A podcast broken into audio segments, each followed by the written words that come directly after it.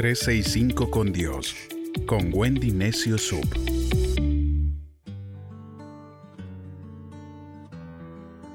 ...23 de septiembre... Proverbios 23... ...los tres no que debemos evitar... Proverbios 23, versos del 1 al 7, nos dice, Cuando comas con un gobernante, fíjate bien en lo que tienes frente a ti. Si tienes mucha hambre, controla tu apetito. No codicies sus manjares, pues esa comida es un engaño. No te fatigues tratando de hacerte rico. Sé inteligente y no te preocupes por eso. Porque las riquezas pueden desaparecer como si le salieran alas. Se van volando como las águilas. No te sientes a la mesa de un tacaño ni codicies sus manjares, porque ellos son de los que siempre están pensando lo que les cuesta.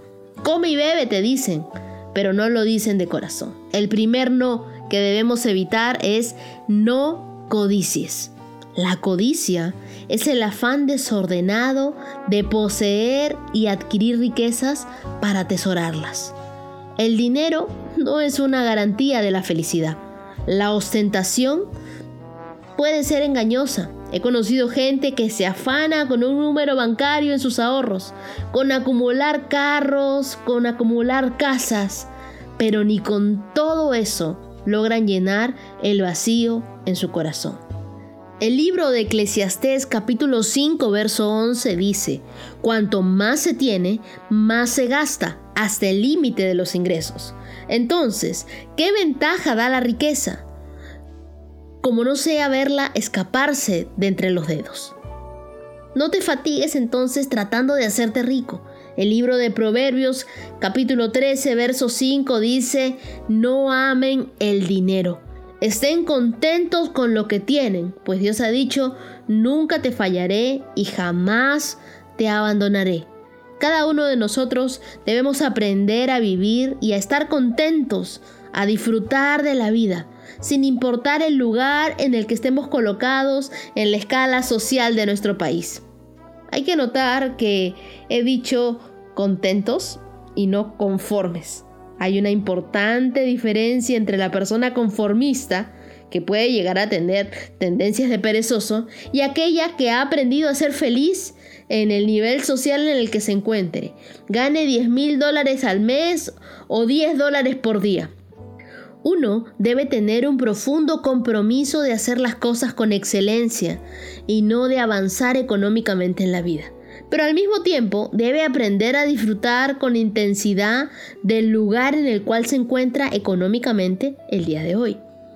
Una buena cantidad de los problemas de deudas que vemos hoy en día tienen que ver con gente insatisfecha con el nivel de vida que le pueden proveer sus ingresos. Esa gente que en algún momento pega un salto social comprando una casa más grande de la que puede pagar o un auto más caro que el que debía tener o mudándose a un distrito mucho más costoso del que le convendría vivir.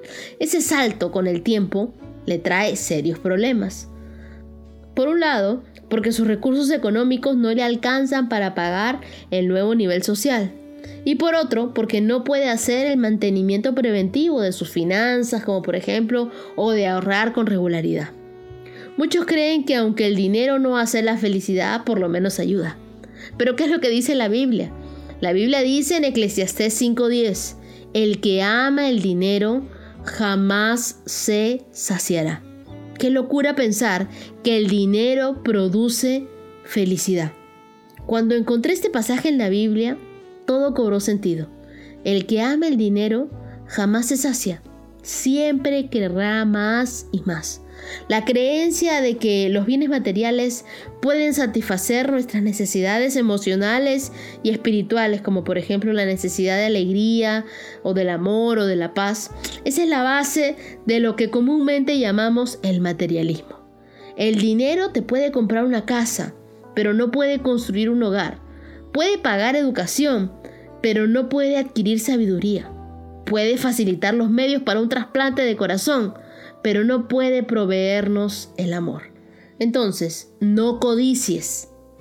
No te fatigues tratando de hacerte rico. Y por último, no te preocupes. No seas gobernado por las preocupaciones de esta vida, porque Dios tiene cuidado de ti. El libro de Mateo capítulo 13, verso 22 dice, las semillas que cayeron entre los espinos representan a los que oyen la palabra de Dios, pero muy pronto el mensaje queda desplazado por las preocupaciones de esta vida y el atractivo de la riqueza, y así que no produce ningún fruto. Eclesiastés 5:12 dice, el que trabaja arduamente duerme tranquilo, coma poco o mucho, pero el rico padece de preocupaciones e insomnio. La prosperidad integral no depende exclusivamente de nuestra capacidad económica, depende de la forma en la que elegimos vivir cada día y tiene más que ver con la actitud del corazón que con el estado en la cuenta bancaria. Una importante idea para recordar entonces sería que la tarea más importante en la vida es justamente vivir donde vivir significa mucho más que meramente existir. Significa parar de correr detrás de las cosas materiales y superficiales y comenzar a perseguir las cosas más profundas de la vida. Aprender a vivir significa descubrir la tarea para la cual hemos nacido, poner en práctica los talentos y los dones que la vida nos ha dado y que Dios nos ha dado, concentrarnos en las cosas trascendentales como servir, enriquecer la vida de nuestra familia, amar, enseñar, desarrollar una vida personal y profundizar en nuestra vida espiritual. Proponte el día de hoy darle una mirada honesta al lugar en el que te encuentras en esa escala social de tu país. Pregúntate, ¿tengo paz en mi vida económica? Si no tienes paz en el contexto económico en el que te toca vivir, quizás es hora de tomar algunas decisiones importantes, tanto financieras como personales y familiares. Ajusta tu nivel de vida, en vez de correr detrás de metas económicas, decide ser feliz. Tú eres el único que puede hacerlo. Yo no puedo cambiar tu actitud frente a la vida o el valor que le das a las cosas materiales. Lo tienes que hacer tú mismo y lo debes hacer hoy. Comprométete a disfrutar de los ascensos en tu trabajo, en darle la bienvenida a los incrementos de salario, a no perder el sueño por ellos. Decide ser feliz hoy en el lugar en el que estás, con los recursos que tienes, con las relaciones que Dios ha provisto para ti. No te preocupes, no te afanes por acumular más. Dios tiene cuidado de ti. No te fatigues tratando de hacerte rico. No codicies lo que tienen los demás. Vive tu vida con Dios y disfrútala porque Él tiene cuidado de ti y provee para ti.